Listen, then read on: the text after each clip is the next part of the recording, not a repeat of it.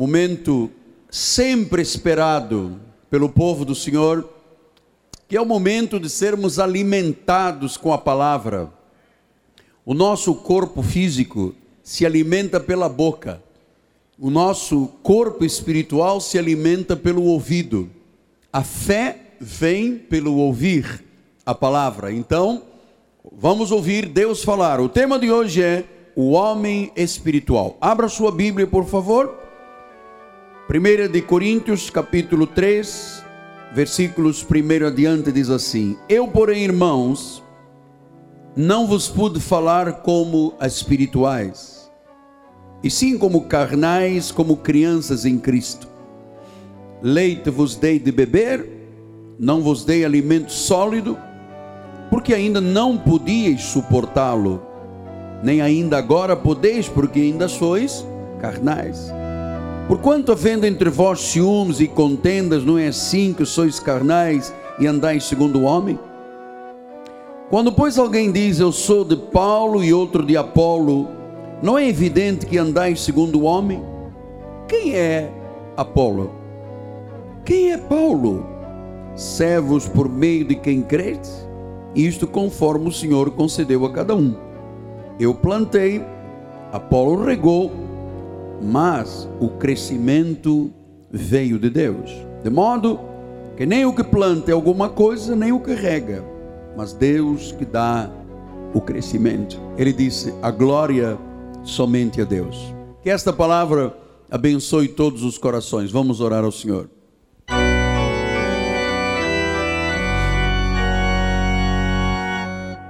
Senhor Jesus Cristo, Tu és o nosso conselheiro. Os conselhos da tua palavra corrigem o caminho do homem. Porque há caminhos que ao homem parecem direitos, mas ao cabo deles dão em caminhos de morte. Por isso nós sabemos que só a tua palavra, a palavra que procede da boca de Deus, nos alimenta, nos fortalece nos fundamenta e nos firma. Então, Senhor, agora, nesses próximos 60 minutos, usa-me, usa os meus lábios, as minhas cordas vocais, para abençoar, para pastorear, para ministrar ao coração das tuas ovelhas, em nome de Jesus. E todo o povo de Deus diga: Amém, Amém e Amém. Meus filhinhos na fé, santos preciosos, propriedade exclusiva de Deus, pedras que vivem, meus filhos, amada noiva de Jesus, aqueles que fazem parte da família de Deus. Cada dia em que este altar ministra a palavra de Deus, tem que haver um avanço no conhecimento da graça de Deus. Este é o nosso foco.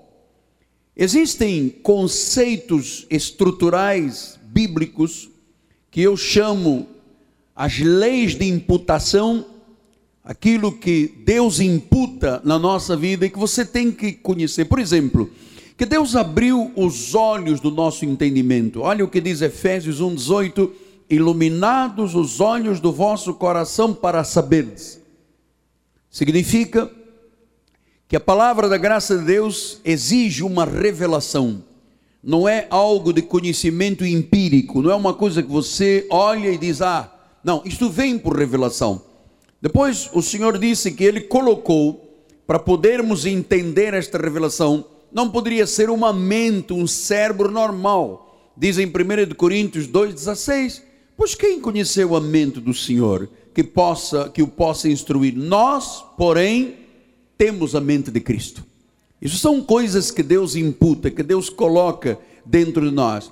Temos a mente de Cristo. E claro que com a mente de Cristo, nós temos uma capacidade espiritual de levar todos os pensamentos cativos a Deus. Diz isto em 2 Coríntios 10, 5, e toda altivez que se levanta contra o conhecimento de Deus, note que a luta do mundo das trevas é contra o conhecimento, não é contra o jejum, contra as vigílias, isso não tem, não tem nenhuma, não, não, não, não, não nos traz benefícios, não traz benefícios. O conhecimento sim, por isso todas as altivezes, todas as fortalezas, todos os sofismas se levantam contra o conhecimento. Agora, como você tem a mente de Cristo, você pode levar cativo todo o pensamento à obediência de Cristo, ou seja, Está na Bíblia, eu creio. Deus diz desta forma, eu recebo.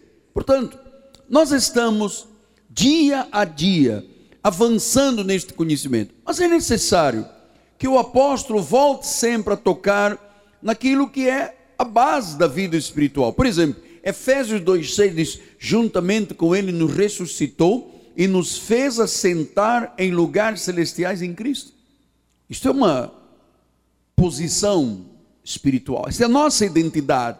Depois ele disse que Cristo já foi formado em nós. Diz em Gálatas 4,19: Meus filhos, por quem de novo sofro dores de parto, até ser Cristo formado em vós. Olha, isto é um tempo. Ninguém de uma noite para o dia se torna um crente tão firme que tenha Cristo formado. Cristo vai se formando. Paulo disse: de glória em glória, até termos a imagem dele.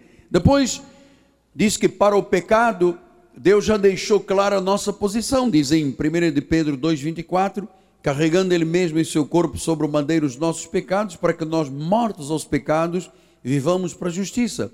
Ou seja, Deus não nos vê mais em pecado. Meu amado, se Deus nos visse em pecado, não sobraria um aqui, começando por mim todos os pecados passados, presentes e futuros. Ele disse que carregou, junto com o seu sacrifício, lá estava o meu e o teu pecado, passado, presente e futuro. Depois, em Romanos 6,17, diz que neste avanço, quando Deus ilumina os olhos do coração, quando nós temos a mente de Cristo, quando os nossos pensamentos são cativos diante do Senhor, quando Cristo já está formado em nós, quando já nos vemos mortos ao pecado, diz em Romanos 6,17: Mas graças a Deus, porque outrora, escravos do pecado, contudo, agora, hein, viestes a obedecer de coração a forma de doutrina que fostes entregue.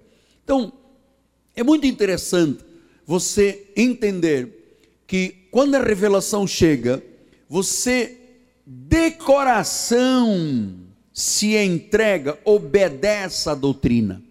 Então, tudo que é pregado pelo apóstolo São Paulo nas 14 epístolas são a base do nosso ministério. Nós temos que nos entregar de coração a esta doutrina. Você sabe que às vezes há uma certa reação aí da moçada quando nós começamos a falar sobre eleição, soberania, predestinação. Mas eu lhe faço uma pergunta: é melhor você aprender sobre predestinação ou aprender sobre condenação? Mas é claro,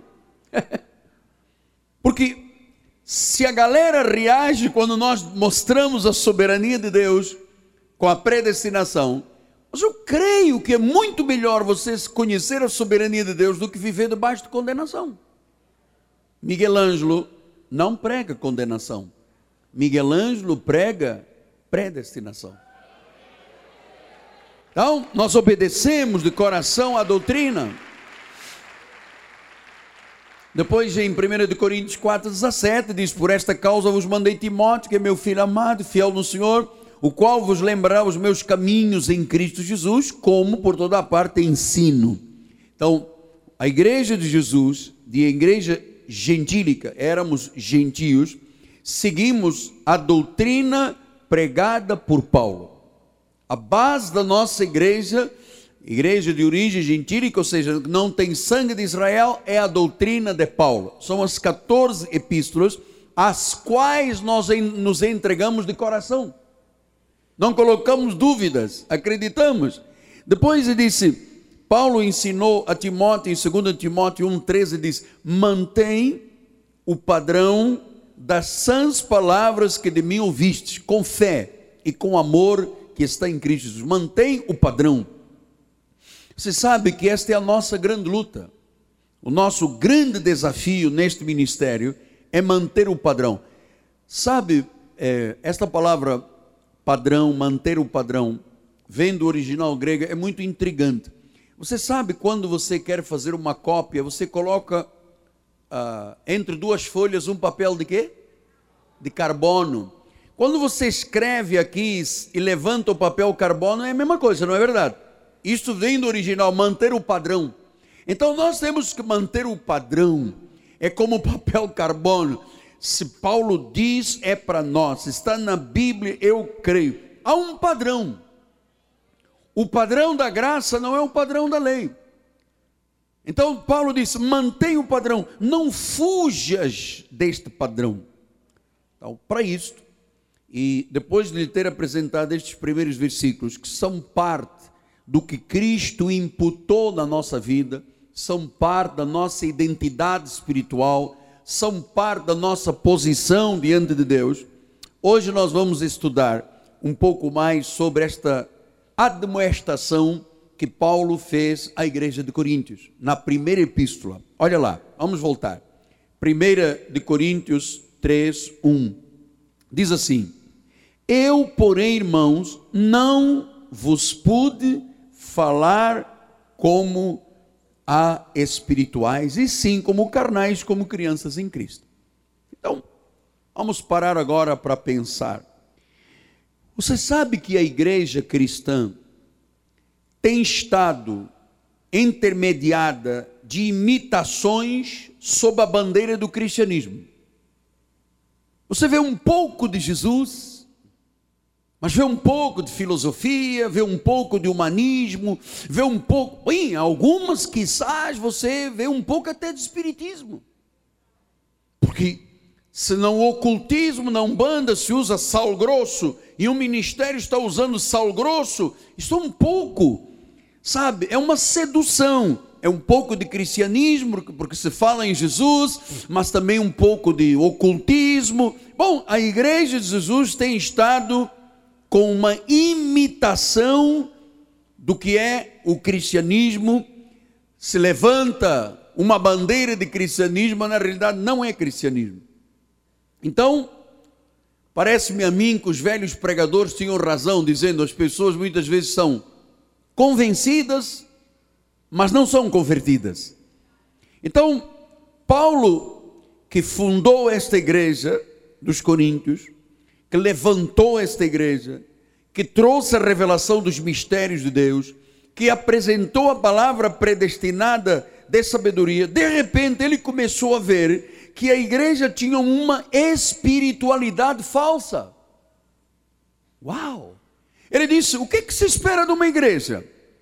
Olha, eu não vos pude falar como espirituais. Se subentende que uma igreja é composta de gente o que? Espiritual.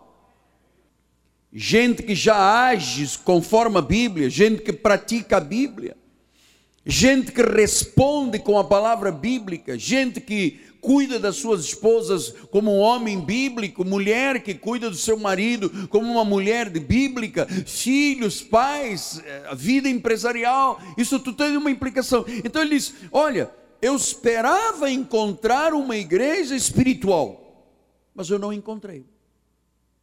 Eu encontrei uma espiritualidade falsa, fraudulenta, de princípios errôneos. Por quê? Porque os de Jerusalém, a lei, Pedro e os demais, encheram a igreja de judaísmo. A carne se sobrepôs ao espírito. Por isso é que ele diz: Eu não pude vos falar como espirituais, mas como carnais, como crianças em Cristo. Então, o que, que esta igreja, em síntese, fazia? Dava um valor muito grande à sabedoria humana. Eu vou lhe dizer uma coisa que desde o início da revelação Deus me mostrou. O senhor um dia em 1986 disse o seguinte: Miguel, não ouse tocar na minha glória. Não ouse dizer que é você, que foi a tua oração, que foi o teu berro, o teu grito, que foi por sua causa. Primeiro, nenhuma ovelha é sua. São minhas ovelhas, disse Jesus. eu te confio porque eu coloquei no teu coração o meu coração para cuidar das minhas ovelhas, que eu comprei pelo meu sangue. Não tenha ciúmes de ninguém na igreja. Uau! Você sabe, é, durante muitos anos, por causa do um, o sistema, na realidade, é um sistema de espiritualidade falsa. E no passado eu também dava muito valor à sabedoria humana. E Paulo diz em 1 Coríntios 2, 1, 4 e 5: Eu, irmãos, quando fui ter convosco, anunciando-vos o testemunho de Deus, não o fiz com ostentação de linguagem ou de sabedoria humana a minha palavra e a minha pregação não consistiram em linguagem de persuasível de sabedoria, mas em demonstração do Espírito e poder, para que a vossa fé não se apoiasse em sabedoria humana, e sim no poder de Deus. Meu amado, existem muitos altares que o povo eh, se apoia no seu pastor. Porque o pastor quer ter, quando eu digo pastor, o líder, o rabino, o padre, alguma coisa do gênero, você sabe, é fundamental que o pastor desapareça para que Cristo apareça.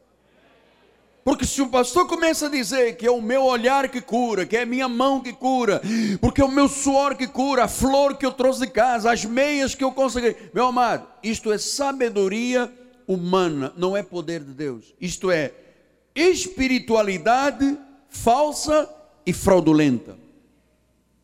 Por isso surgiram as dificuldades na igreja de Coríntios. Ele diz no versículo 3: Olha, a coisa mais desgraçada que existe num grupo social ou espiritual ou numa família são as divisões. E Paulo diz isso. Olha, gente, havendo entre vós ciúmes, contendas, não é assim que sois carnais e andais segundo o homem? Espiritualidade falsa, um cristianismo de imitação sob a bandeira do cristianismo, ciúmes, contendas. Meu amado, uma pessoa regenerada, salva, não participa de ciúmes nem de contendas. Eu sempre digo isto, eu não tenho ciúme de ninguém. Eu, minha esposa me deu de presente um iPod, um telefone desses modernos. E os meus filhos pequeninos são iPhone, que se chama iPhone. Olha que eu entendo tanto iPhone. Eu quero descobrir quem é que matou Salomão Ayala. E sabe, o sonho de todo mundo é ter um iPhone, né? iPhone. Os meus filhos, nossos filhos pequenos, adoram o meu telefone. E a esposa diz: Ângelo, não empresta as crianças que eles vão estragar mas o prazer que eles têm é tão grande, porque eles gravam, falam no telefone, o telefone responde, parece um gato, um, um cachorro, um morcego, e eles ficam tão absorvidos com aquele telefone que eu digo: pega. Eu não tenho ciúme, porque eu sei que ciúme e contenda é falta de cristianismo. É falta de cristianismo, é falta de regeneração. Depois ele diz no versículo 4: Olha, é, quando, pois, dizem eu sou de Paulo, eu sou de Apolo, é evidente não andar segundo os homens. Então, Paulo está deixando claro, está dizendo: olha, não sou eu, o grande apóstolo Paulo, que sou tão grande quanto vocês imaginam. Ele também lutava desesperadamente com a sua carne. Ele disse: O que eu quero fazer o bem, não faço, faço mal. Eu tenho dentro de mim uma lei que guerreia contra a minha carne, contra o meu espírito, desgraçado, desaventurado homem, desventurado homem que sou. Ele tinha as suas fraquezas. Então ele diz: não pense que é Paulo, não pense que é apóstolo, é, não, não pense que é Pedro, não pense que é Paulo. Então ele estava deixando claro: não é o homem, não é a carnalidade, é Deus. Por isso ele tinha dito, vamos voltar lá ao versículo primeiro, que é muito interessante, já discutimos muitas vezes isto aqui na igreja. Não vos pude falar a espirituais, mas a carnais como crianças. O que é criança em Cristo?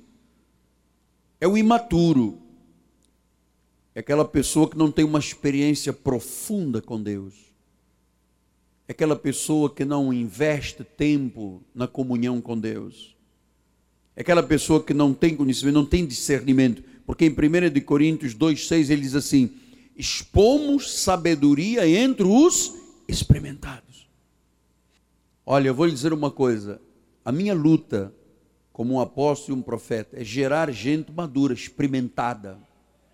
Gente que não se deixa levar de um lado para o outro, por ventos de doutrina, gente que tem radar. Que quando vem lá uma mensagem, a pessoa já identifica, isso é condenação, não é para mim. Porque, irmãos, a criança em Cristo, o carnal, o imaturo, Mateus 7,20 diz uma coisa interessante: diz, pelos frutos os conhecereis. Você vê o fruto, o fruto da confissão, você sabe logo quem é maduro e quem não é. Lembra que eu sempre digo aqui que a minha mãe tem 86 anos. E a minha mãe, durante muitos anos, toda a vida que eu conhecia minha mãe, minha mãe sempre disse: sou doente, sou doente, eu vou morrer. Já chegou aos 86, firme como uma rocha. Mas eu, quando ligo, ligava para ela, mãe, como é que está? Mal, meu filho. E eu fui corrigindo.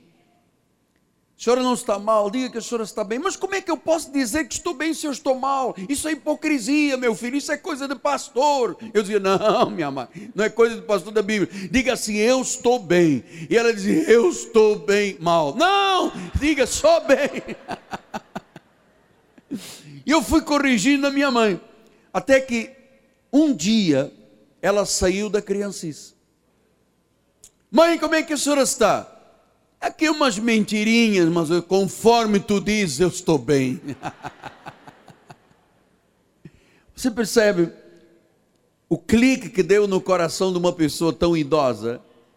É o clique que Deus quer que nós todos tenhamos, porque pelos frutos você conhece.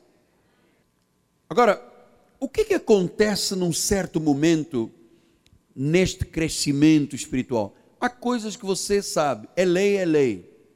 Não se discute. Lei é condenação. Lei é morte. Não pode mais fazer parte da nossa vida. Por exemplo, a igreja de Coríntios, em 1 de Coríntios, estava discutindo a questão do véu.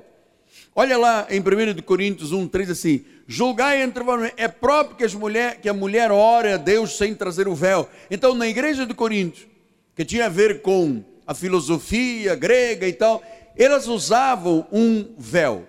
O véu significava o seguinte: a mulher que usava o véu é para, era para mostrar que ela era casada, que ela era comprometida. Então, a igreja começou a dizer, mas as mulheres aqui não usam véu, como na tradição grega. E Paulo diz no versículo 16: se alguém quer ser contencioso, saiba que nós não temos tal costume nem as igrejas de Deus. Então, Paulo elimina a questão do véu. Paulo eliminou a questão dos sábados, das luas, das festas, dos jejuns, das vigílias, dos sacrifícios, dos batismos. Ele eliminou isso tudo, porque, amado, há um momento que tem que se dar o desenlace do menino, da criança para o adulto. Por isso, em 1 de Pedro 3, 1 de Coríntios 3, 2 diz assim: Leite vos dei a beber, não vos dei alimento sólido, porque ainda não podia suportá-lo. Então, Paulo escreve duas epístolas aos Coríntios. Na primeira, ele tratou o pessoal da igreja como crianças, não havia, não havia gente experimentada, não havia gente com experiência, não havia gente com equilíbrio, não havia gente madura. Ele disse: Eu vos dei leite.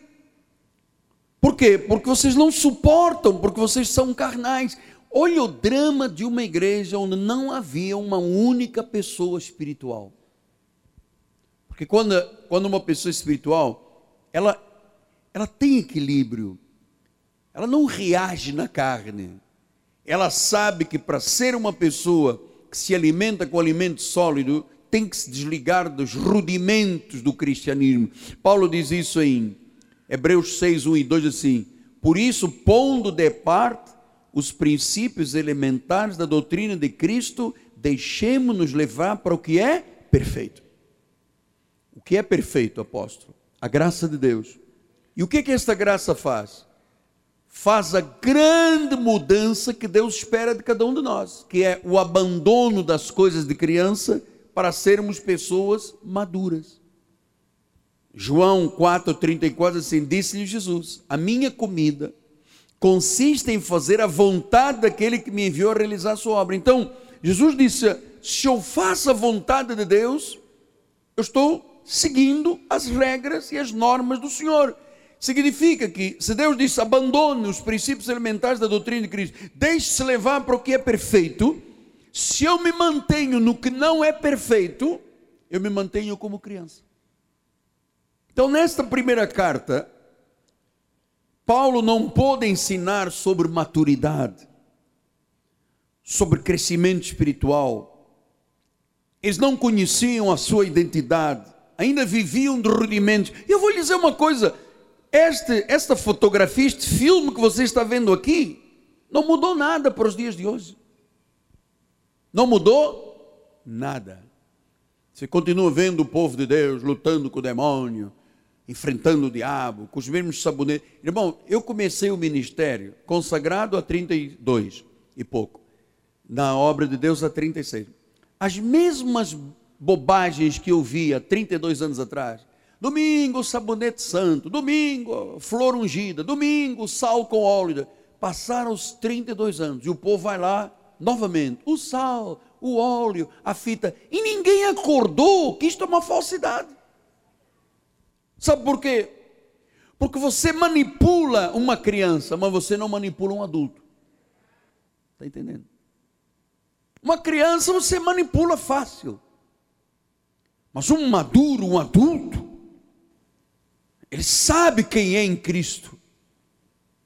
Eu me recordo, já contei isso aqui, eu gosto dos meus testemunhos antigos, são muito interessantes. Em 1995, me ligou um líder aqui da cidade e disse: Eu tenho uma notícia má para você. Eu disse: Vamos em frente, meu amado. Eu não me abalo com más notícias. Ele falou: Por causa de você ensinar a graça de Deus, Deus vai te matar. Eu disse, oh, Tati. Então eu agora é que matei o Salomão Ayala. Ou a Norma. Vai matar, vai, olha. E não vai passar deste Natal. Isso era dia 22 de dezembro. Não vai passar de Natal. Eu falei, Deus me livre. Tem mais alguma coisa? Eu estava fazendo o jornal da igreja. Mais alguma coisa? Não, não tem mais nada. Tchau, tchau. Então até o céu, tá? É o céu. E passou, eu me esqueci daquilo. Passou, era uma criança, era um líder, mas uma criança. Passou o Natal, passou, passou um ano. E um dia, eu entro no avião da ponte Rio-São Paulo. Eu, Bispo Zé Carlos, Bispo Santos estava comigo quando fomos a São Paulo. Nesse avião, estávamos três pastores da igreja. Quem entra nesse avião? O dito cujo. Quando ele me viu, ele disse: Oba! Eu disse: hoje se cumprirá a profecia.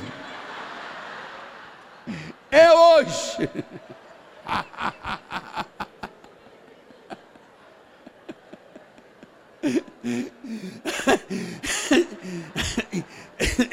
Ele entrou, sentou, amarrou o cinto de segurança, fez um Pai Nosso, uma Ave Maria, disse: É agora. Foram os 45 minutos mais longos depois, quando o avião aterrissou em São Paulo, eu dei uma olhadinha para trás e você podia sair ou pela porta da frente ou pela porta de trás. Ele saiu pela porta de trás. eu, você sabe, é, a obra de Deus, infelizmente, se presta para essas coisas quando a pessoa é imatura. Quando a pessoa não tem crescimento espiritual. Então, para se chegar à maturidade, há um preço. Tem que haver uma, um esforço numa busca pela verdade. Olha lá como é que Paulo ensinou em 1 Coríntios 2, 6 adiante assim. E assim, entretanto, expomos sabedoria entre os experimentados. Paulo estava dizendo: uma igreja que conhece a graça de Deus é igreja de experimentados, de maduros. E ele disse: não é a sabedoria deste século, porque os de século também têm uma sabedoria mentirosa, frágil, fraudulenta, enganadora. Há dois anos atrás correu uma notícia: febre suína vai matar metade do mundo. Onde está a febre suína, Mário? Olha a bolsa, caiu a bolsa, perdeu 13 pontos, mais dois para cima, quatro para Isto é uma grande falsidade para iludir as pessoas que o mundo está mal. Eu quero saber onde está o mundo mal, amado. O mundo sempre está mal. Sabe por que está mal? Porque o mundo não tem Jesus. Agora, onde tem Jesus, não está mal, não. Está muito bem, graças a Deus. Né? Diga glória a Deus forte. Então ele disse: a nossa sabedoria não é como a deste século, que se reduz a nada, mas falamos sabedoria de Deus em mistério, outrora oculta, a qual Deus preordenou desde a eternidade para a nossa glória. Quer dizer que conhecer a graça de Deus é uma glória. Sabedoria é essa que nenhum dos poderosos deste século conheceu, porque se a tivessem conhecido, jamais teriam crucificado o Senhor da glória. Mas como está escrito, nem olhos viram, nem ouvidos ouviram, nem jamais penetrou no coração do homem o que Deus tem preparado para aqueles que o amam. Mas Deus não revelou pelo Espírito, porque o Espírito a todas as coisas prescruta, até as profundezas de Deus. Então, quais são as profundezas de Deus? Você conhecer os atributos de Deus, os pensamentos de Deus, os planos de Deus, os decretos de Deus. Quando Deus disse: Em amor, eu te predestinei. Isso é um decreto de Deus. Isso são profundezas de Deus. Aí vem a moçada e diz: Não pode. Quem é o homem para discutir com Deus? Quem é o homem? Não tem o oleiro direito sobre a massa? Mas se Deus amou a Jacó e aborreceu de Isaú injustiça, haverá injustiça da parte de Deus? Pergunta Paulo. Não depende de quem quer, não depende de quem corre, mas de Deus usar a sua misericórdia as profundezas de Deus. Amado, ninguém conhece as profundezas de Deus em culto de sabonete, de curas e de suores e de, de lágrimas e de. Não, não. Profundezas de Deus, os atributos, os pensamentos, os planos, os decretos. Oh, quão profundo é o teu pensamento, disse Paulo, Romanos. É pela Bíblia. É isso que nós fazemos aqui na igreja, revelam as profundezas de Deus, os decretos. Quando Deus disse: Quem é nascido de Deus, Deus o guarda e o maligno não lhe toca. Meu amado, haja o que houver, aconteça o que acontecer, não toca. Isso é decreto de Deus.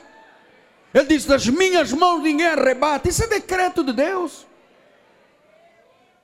Deus amou o mundo de tal maneira que deu seu Filho unigênito, para que todo aquele que nele crê não pereça, mas tenha vida eterna. Isto é um, um pensamento, um plano eterno de Deus, isso não é coisa que nós criamos aqui ontem. As profundezas de Deus, olha, quando eu conheci as profundezas, quando Deus me revelou as profundezas, amado, eu pensei assim, andei perdendo tanto tempo negócio de hoje tivemos cinco pombagiras. Eu me recordo lá em Piedade, terminava o culto, tínhamos um dia que vinha com o relatório. Quatro pombagiras, duas de frente, duas de trás, uma de costas. Uma matou Salomão Ayala, outra matou a Norma. É, este é cristianismo de quê, pá? Onde é que eu conhecia profundezas de Deus? Onde é que eu conhecia a comunhão íntima com Deus? Quando eu passo tempo ali na presença, intimidado, ouvindo a voz de Deus. Ah, meu amado, o cristianismo está muito falso aí fora. Aí veio o Papa dizendo: agora vamos lutar contra o mundo. Não hipótese nenhuma, 2.500 anos de engano, meu. 250 papas já passaram pela história dizendo que há um purgatório. Onde está o purgatório? A Bíblia diz: quem morre segue-se o juízo e acabou. Se morreu em Cristo, vai para o seio de Abraão. Se não morreu, vai para o lugar de sofrimento. Purgatório? Quer maior purgatório que esta terra? Quer maior purgatório do que pegar um trem e ir para a cidade, lá para a central do Brasil? É um purgatório violento, meu amado. Salário mínimo, quer maior purgatório do que isso? Andar na rua, bala perdida por todo lado. Quer purgatório maior?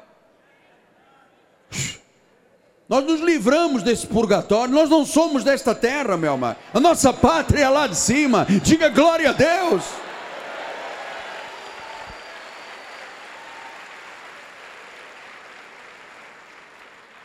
Então, versículo 16 disse, 1 Coríntios, quem conheceu a mente do Senhor? Quem é que o possa instruir? Nós, porém, vamos dizer juntos, nós, porém, temos a mente de Cristo. Diga, eu tenho a mente de Cristo. Diga, eu penso como Cristo pensa. Por isso eu digo, está na Bíblia, eu creio. Diga glória a Deus. 1 de Pedro 5,10 ele disse: Ora, Deus de toda a graça. Agora Pedro já entendia. O Deus de toda a graça, que em Cristo vos chamou. Ah, não foi o meu livre-arbítrio? Onde está na Bíblia livre-arbítrio? O Deus que vos chamou. Ah, mas a chamada não é uma chamada curta, ele disse. A sua eterna glória. Meu amado, se alguém, se você ouvir uma, alguma história de que morreu um membro da Cristo Vive, membro da Cristo Vive não morre, meu amado. É promovida a glória eterna. Mudamos de endereço só. Não tem ninguém morreu aqui na nossa na história da nossa igreja, nunca ninguém morreu. Foi promovido a glória eterna. Agora, Pedro diz: depois de ter sofrido por um pouco, meu amado, quanto eu sofri na igreja romana. Eu era um supersticioso violento, cara. Se eu via um gato preto, eu me punha a correr, só Deus sabe. Quando batia sexta-feira 13, eu me benzia dez vezes, batia na madeira. Sabe como é que é? Patrício português, quando é supersticioso, cara. Andava com trevinho aqui, não sei que, um colar grande, uma coisa escondida na carteira, uma no pé, contra o mal olhado, contra o olho grande, contra o Salomão Ayala, contra a Norma, contra a Van, tinha tudo para me defender. E não tinha nada. Não tinha nada, porque quando eu vinha lá na viatura, a viatura bateu, explodiu, me arrebentou todo e quebrou. E onde é que estava essa gente toda? Que eu servi? Onde estava o tal São Judas Tadeu? Onde estava a Nossa Senhora de Fátima dormindo? Se eu servisse a Jesus, Jesus não dorme, não dormita, guarda de Israel. Não dormita, guarda de Israel.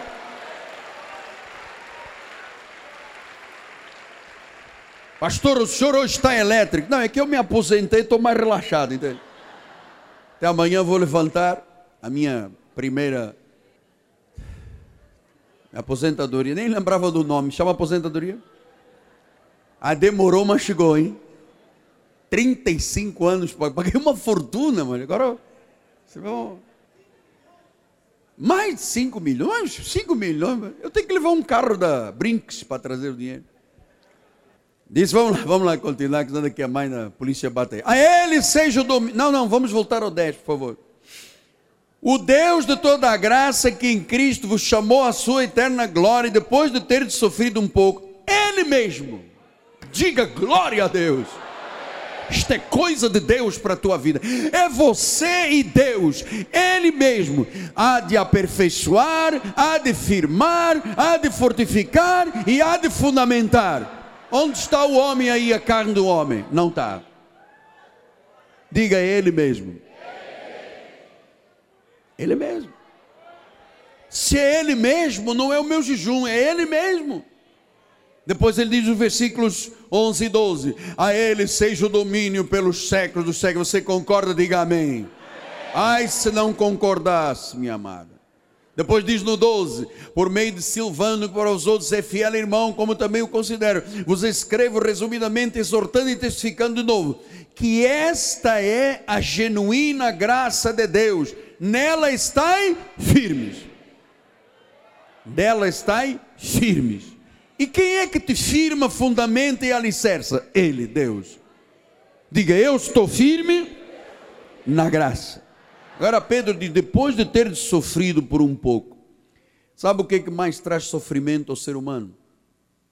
A carne, a lógica, a ignorância espiritual, os véus espirituais. Isso traz uma, um sofrimento Agora, quando o véu é retirado, quando as escamas caem, nós não somos mais movidos por doutrinas dos homens. Diz em Efésios 4,14: Não mais sejamos como meninos, viu? O menino carnal. Não mais sejamos como menino. O que, é que o menino faz? Agitado de um lado para o outro, levados ao redor por todo o vento de doutrina, pela artimanha dos homens, pela astúcia com que induzem o povo ao erro do sabonete, do pente, da flor, do sal, do copo d'água. E ontem eu ouvi, ontem, ontem, sexta-feira eu ouvi uma senhora dizer na televisão: o mais sensato dos pastores do Brasil estava pregando sobre a lei. Tinha uma sensatez muito grande. Estava ensinando Jeremias dos caminhos antigos. E diz a senhora: Este é o mais sensato. O mais sensato para levar ao erro. Ah, e quando meu filho ouviu ele dizer, Senhor Jesus, o Davizinho falou assim: Papai, processa ele. o pregador da lei se achando sensato. Então, passamos a ter a revelação de Deus, não somos mais como meninos. 2 Coríntios 5, 20 assim: somos embaixadores em nome de Cristo, como se Deus exortasse por nosso intermédio. Diga, eu sou o embaixador de Cristo. Diga, Deus exorta por meu intermédio. Então, Paulo viu a igreja como criança. Cria um véu, cria um batismo nas águas. Paulo disse em 1 Coríntios 1, 17: Porque não me enviou Cristo para batizar, mas pregar o Evangelho, não com sabedoria da, não com a sabedoria de palavra humana, para que não se anule a cruz de Cristo. Você sabe o que a igreja tradicional faz? Anula a cruz. Hum, Cristo morreu ou não morreu, eles não querem nem saber. Cristo quebrou a maldição, carregou a maldição para a cruz. O que tem hoje é mais cultos de quebra de maldição. Todo mundo na, na televisão está anunciando: sexta-feira, quebra de maldição. Você sabe? Está aí, anulam a cruz de Cristo é sabedoria humana. Então Paulo diz: Não me enviou Cristo para batizar, também a mim não. Porque se eu batizasse um dos meus filhos, eu estaria negando a obra de Cristo. Ele carregou sobre si a nossa maldição, o castigo, o pecado e encravou na cruz. Então, Paulo viu na primeira epístola uma igreja de crianças. Mas na segunda epístola, ele já veio com uma outra atitude. Veja em 2 Coríntios 1,15. Com esta confiança, resolvi primeiro encontrar-me convosco para que tivesses um segundo benefício. Agora, a grande mudança da vida espiritual é quando você entende a segunda graça, o segundo benefício. Porque em João 1,16 assim, todos nós temos recebido a sua graça, da sua plenitude de graça sobre graça. Então, graça sobre graça significa um segundo benefício. A primeira graça qual é? Efésios 2,8. Pela graça sois salvos mediante a fé, não vem de vós, é um dom de Deus. É a graça da salvação. A segunda graça são os benefícios da salvação. Você, por exemplo, saber que você tem segurança da tua salvação.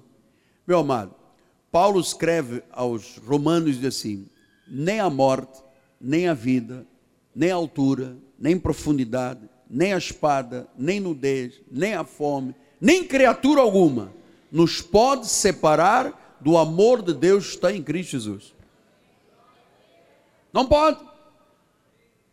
Ele disse: As minhas ovelhas ouvem minha voz, eu lhes dou a vida das minhas mãos, ninguém arrebata.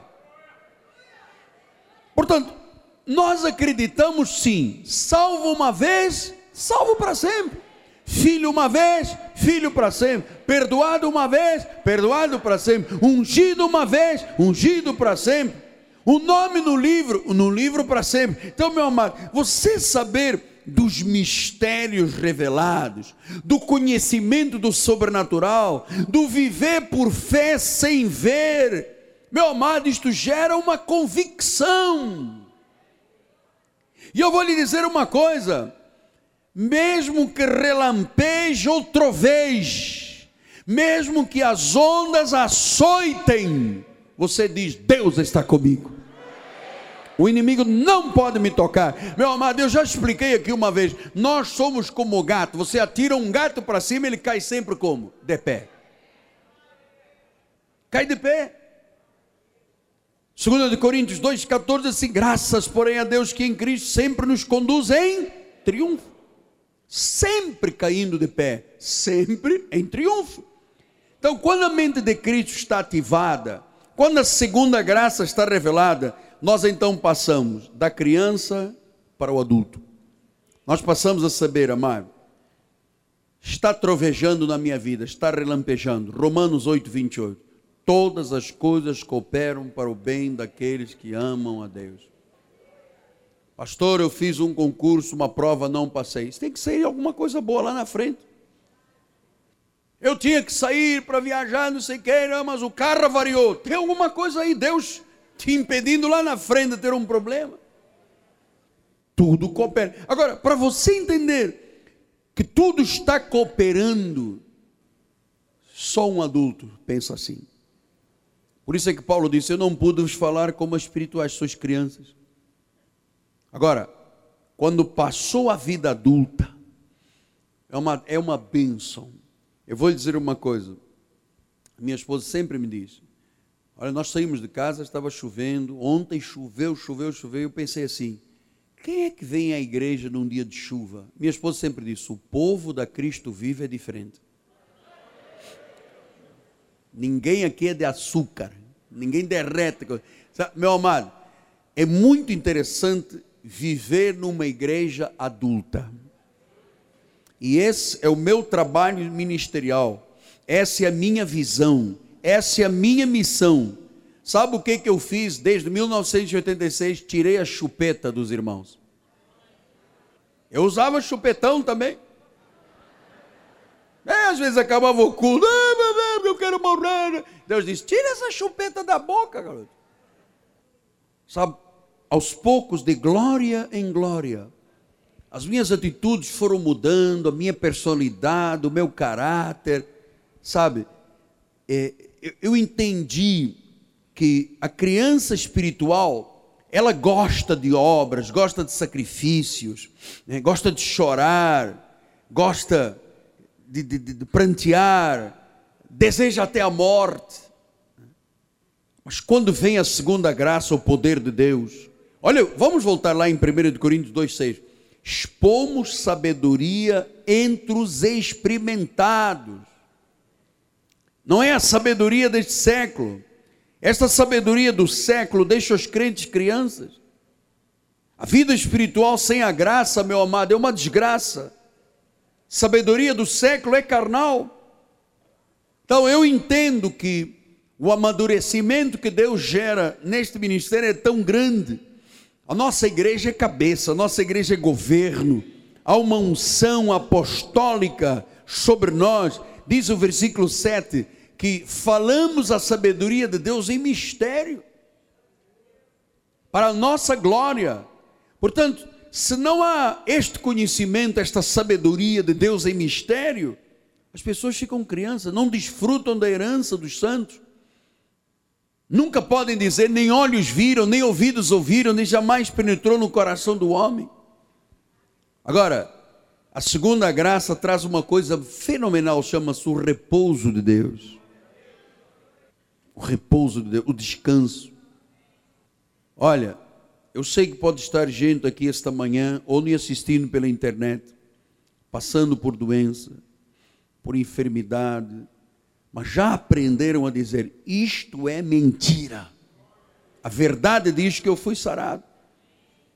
Pode ser que alguém aqui esteja em crise financeira, mas já está reagindo. Meu Deus, segundo a sua riqueza em glória, há de suprir. Isto é a mente de Cristo ativada. Saber que a vitória é a força da nossa vida. Pastor, mas eu estou passando por uma provação, eu estou sendo tentado. Minha amada, isso não vai além das tuas forças, Deus vai dar o escape. Esta manhã, Vou usar uma expressão acadêmica, data vene, não se levante. Deus está virando o teu jogo. Porque, irmãos, muita gente entrou aqui perdendo, vai sair ganhando esta manhã. Porque tu vais agir como Deus age, a tua boca vai ter uma boa confissão, a tua mente é a mente de Cristo, os teus ouvidos ouvem o que o Espírito diz, tu falas sabedoria de Deus em mistério, o poder sobrenatural de Deus hoje age, não há trevas, não há tropeço, não há medo. E olha, eu vou te dizer uma coisa: o que tu conheces, diz o versículo 8, os poderosos deste século não conheceram. Então, os poderosos deste século fazem terapia espiritual, retiro de terapia espiritual. Eu me recordo há muitos anos tínhamos uma pastora, ainda na outra denominação, gostava de levar os pastores para retiro, e todo mundo tinha que ficar em posição de lótus, fazendo um...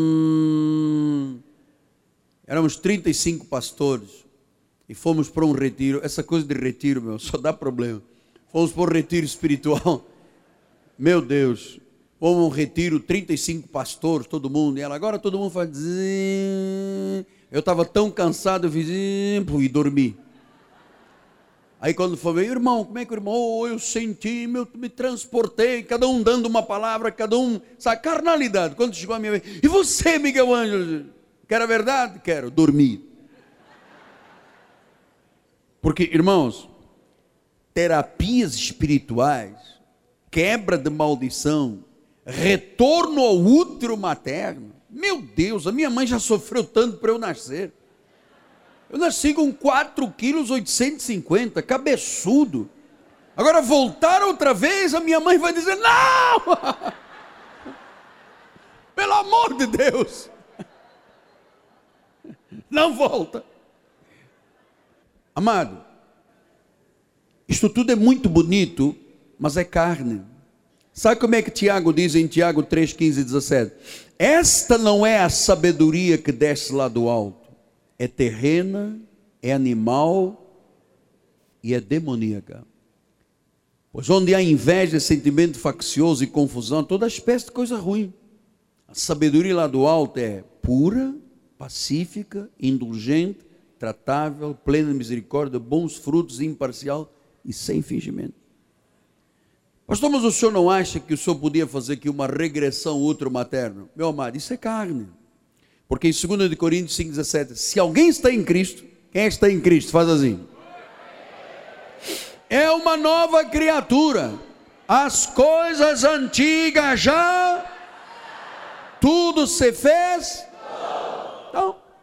Como é que eu vou agora chamar um irmão? Vamos lá pensar, o irmão se lembra quando o irmão estava no útero, no ventre materno, um dia o seu pai brigou com a sua mãe. Lembro sim, apóstolo, eu me lembro. Até notei no meu diário. Diário intrauterino, papai brigou com a mamãe. Isso fez mal. Oi, hoje sou um desgraçado porque meu pai, meu amado. Você sabe qual é a melhor terapia para quem tem depressão, angústia, medo, amargura, é saber o que Lucas 20, 36 e 38 diz. Não, pois não podem morrer, são iguais aos anjos, são filhos de Deus, são filhos da ressurreição. Versículo 38. Ora, Deus não é Deus de mortos e sim de vivos, porque para Ele todos era melhor cura. Então eu tenho agora 10 minutos para lhe falar um pouquinho de Jó. Jó, o homem espiritual e temente a Deus. Diz assim em Jó 1:3. Havia um homem na terra de Uz cujo nome era Jó, homem íntegro, reto, temente a Deus, que desviava do mal. Nasceram-lhe sete filhos e três filhas. Possuía sete mil ovelhas, três mil camelos, quinhentas juntas de bois, quinhentos jumentos. Era muito numeroso o pessoal do seu serviço, de maneira que este homem era o maior de todos os do Oriente. Uau! Ele era o Bill Gates mais rico do Oriente. Mas um dia, ele passou por um problema grave. Os filhos dele morreram, as casas caíram, o gado morreu, ele ficou doente e tinha uma esposa contra ele. Jó 1,13 diz assim: Sucedeu um dia que os seus filhos e suas filhas comiam e bebiam vinho na casa do irmão primogênito. Veio um mensageiro a Jó e lhe disse: Os bois lavavam, os jumentos pastiam junto a eles. De repente deram sobre eles os sabeus, levaram, mataram os servos, filhos da espada, só eu escapei para trazer-te a nova. Falava ainda este quando veio outro e disse: Fogo do céu caiu do céu, queimou as ovelhas, os servos consumiu, só eu escapei. Versículo 17. Falava ainda quando veio outro e disse: Dividiram-se os caldeus, três bandos, deram sobre os camelos, levaram, mataram os servos, filhos da espada, só eu escapei. Também falava, veio outro e disse: Estando os teus filhos, teus filhos comendo e bebendo em casa do irmão primogênito, eis que se levantou um grande vento lá deserto, deu com quatro cantos da casa, caíram sobre ele, morreram, só eu escapei. Então Jó se levantou, rasgou o seu manto, rapou a cabeça, lançou-se em terra e amaldiçoou Deus. O que, que ele fez?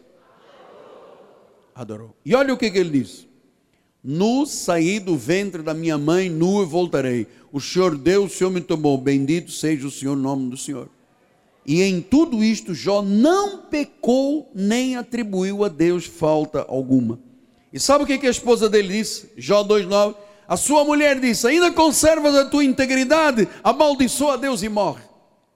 Meu amado, que provação este homem passou. Num dia, morreram os filhos, o gado, as casas, caiu tudo. A esposa contra ele, e ele adorou a Deus. Sim, pastor, mas uma pessoa para chegar a este estágio, oh, ele era da lei, ele não conhecia o que você conhece.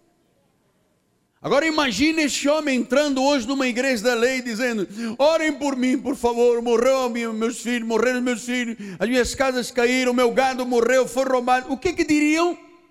Você tem demônio? Isso é um encosto. Você está em pecado. Tem que fazer um descarrego. Vamos ungir com óleo. Tem que fazer 15 dias de jejum. Vamos quebrar as maldições. Isso é o que dizem aí. Só que este homem era um homem justo, temente a Deus, desviava do mal, passou por uma provação. Ou seja, todos nós passamos aqui nesta terra. O problema é que o imaturo, numa hora dessas, corre, desaparece, rasga o cartão do membro. O maduro não. O maduro louva a Deus, espera em Deus. Jó 42, 2 e 5, ele diz: Bem sei que tudo podes, nenhum dos teus planos pode ser frustrado. Sabe por quê? Diz o versículo 5. Não temos 5? Eu vou aqui no instantinho. Jó 42, 5. Só para que este versículo é importante, só para mostrar, olha aqui. Eu te conhecia só de ouvir, mas agora os meus olhos te veem. Os olhos foram iluminados. E então diz o versículo 10 que ele ainda teve forças para orar aqui. Mudou o Senhor a sorte de Jó quando este orava pelos seus amigos. E o Senhor deu-lhe o dobro de tudo que antes possuía. Então, amados, eu sei que Deus, desculpa a expressão acadêmica, mas Deus está virando o jogo de muita gente. Deus está mudando a sorte de muita gente. Deus está restituindo, disse ele esta manhã, o que o gafanhoto levou. Então, este apostolado foi levantado para a tua vida como um anjo de luz, para iluminar os teus caminhos, revelar-te esta segunda graça, fazer-te entender as profundezas de Deus. E eu vou lhe dizer: nada pode falhar. Nada pode falhar. Você sabe, quando você começa a dizer isso, significa que você é um adulto cheio de conhecimento. Tu és um homem, tu és uma mulher espiritual. Nada pode falhar. Eu não gostaria que alguém saísse daqui esta manhã ainda com uma dúvida no seu coração imaginando que isto tudo que eu acabei de lhe ensinar nestes 60 minutos pode não ser a verdade eterna para a sua vida. Não saia daqui carregando uma interrogação no seu coração. Você é um homem espiritual. Você é uma mulher espiritual. Você é maduro. Você tem maturidade espiritual. E esta maturidade, amada, faz você avançar, avançar, conquistar, adorar, louvar, bendizer, glorificar o nome do Senhor. Amém? Curva sua cabeça. Senhor Jesus, Tu és o nosso alto refúgio, Pai. Tu és o nosso advogado, o abençoador, o conselheiro, o cabeça da igreja, o Deus que ouve, o Deus que conhece, o Deus bom, o Deus forte, o Deus eterno, o Deus que sara, o Deus que dá paz, o Deus que vê, o Deus maravilhoso. Tu és Deus conosco. Deus conosco. E meu Deus, nós precisamos de ver a tua glória, Deus. Nós precisamos de ver o agir de Deus, sem a intervenção da nossa carne, sem o esforço ou o suor da nossa carne. Nós vivemos por fé, meu Deus, e a fé chama à existência as coisas que ainda não existem. E meu Deus, eu sei que há coisas desejadas em alguns corações que ainda não existem, mas que hoje, Senhor, na tua provisão, claro, já existem, mas passarão a ser realidade pelos olhos da fé. Aqui pessoas lutando pelo seu casamento, pela sua casa própria, pela restauração da sua família, por um grande amor perdido, por uma grande oportunidade que parece que não voltaria mais. Um milagre para as emoções, para o corpo físico. Especialmente, ó oh Deus, estas pessoas que aqui estão hoje e que tiveram diagnósticos médicos assustadores, Pai.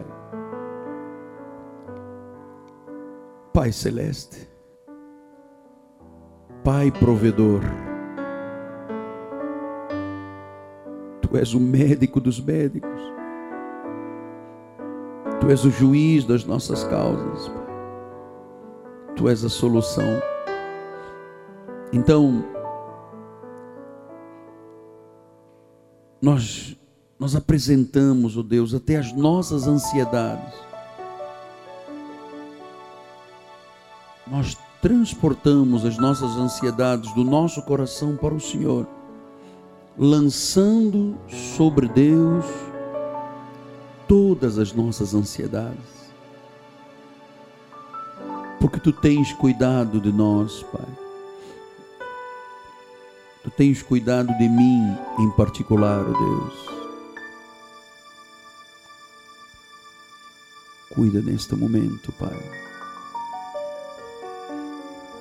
Cicatriza esta ferida, Pai. O que os homens querem operar ou cauterizar, faz tu esta obra, Deus. Esse problema nos olhos, no cérebro, no coração, nos pulmões, nos intestinos, nos ossos, no sangue Reverte agora, Senhor. O que os homens chamaram de tumor, de câncer, tu chamas de tecido saudável. Tu chamas de células renovadas. Essa mulher que tanto deseja ter filhos, Senhor, que se abra essa maternidade, Pai.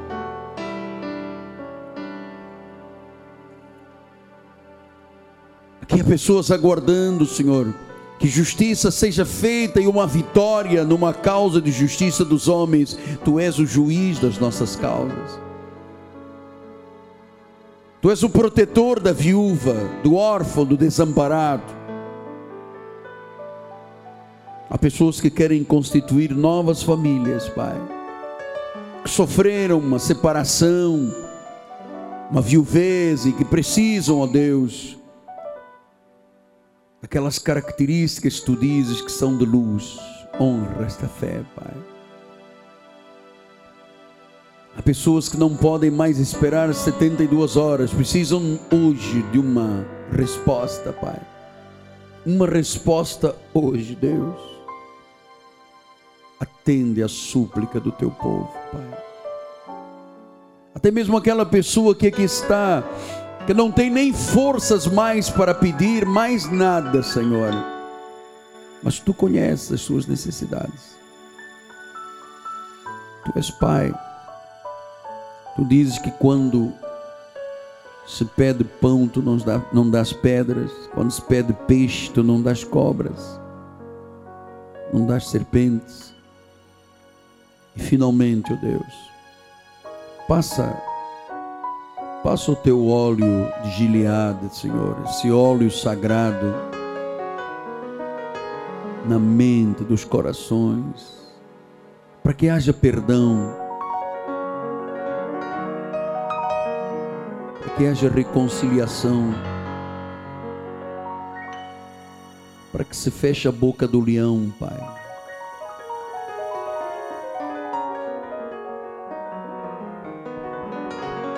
E essa arma que foi forjada, Senhor, não vai prevalecer. Os nossos inimigos serão reduzidos a pó. A coisa nenhuma, Senhor. Nós estamos orando como homens e mulheres espirituais. Porque sabemos que a nossa confissão é segunda palavra, ela tem o sim e o amém de Deus. Senhor, desta, deste encontro, desta reunião, Senhor, nós vamos ver muitas bênçãos, muitos resultados. Porque tu és poderoso, tu podes fazer infinitamente mais do que pedimos ou do que pensamos. Supre cada necessidade, Deus não permitas dívidas entre o nosso povo, Pai. Abre portas extraordinárias. Faz-nos viver a melhor década da nossa vida, Senhor. Nós nos levantamos hoje para tomar posse da nossa herança. Isto é verdade, isto é verdade, isto é verdade, isso é de Deus.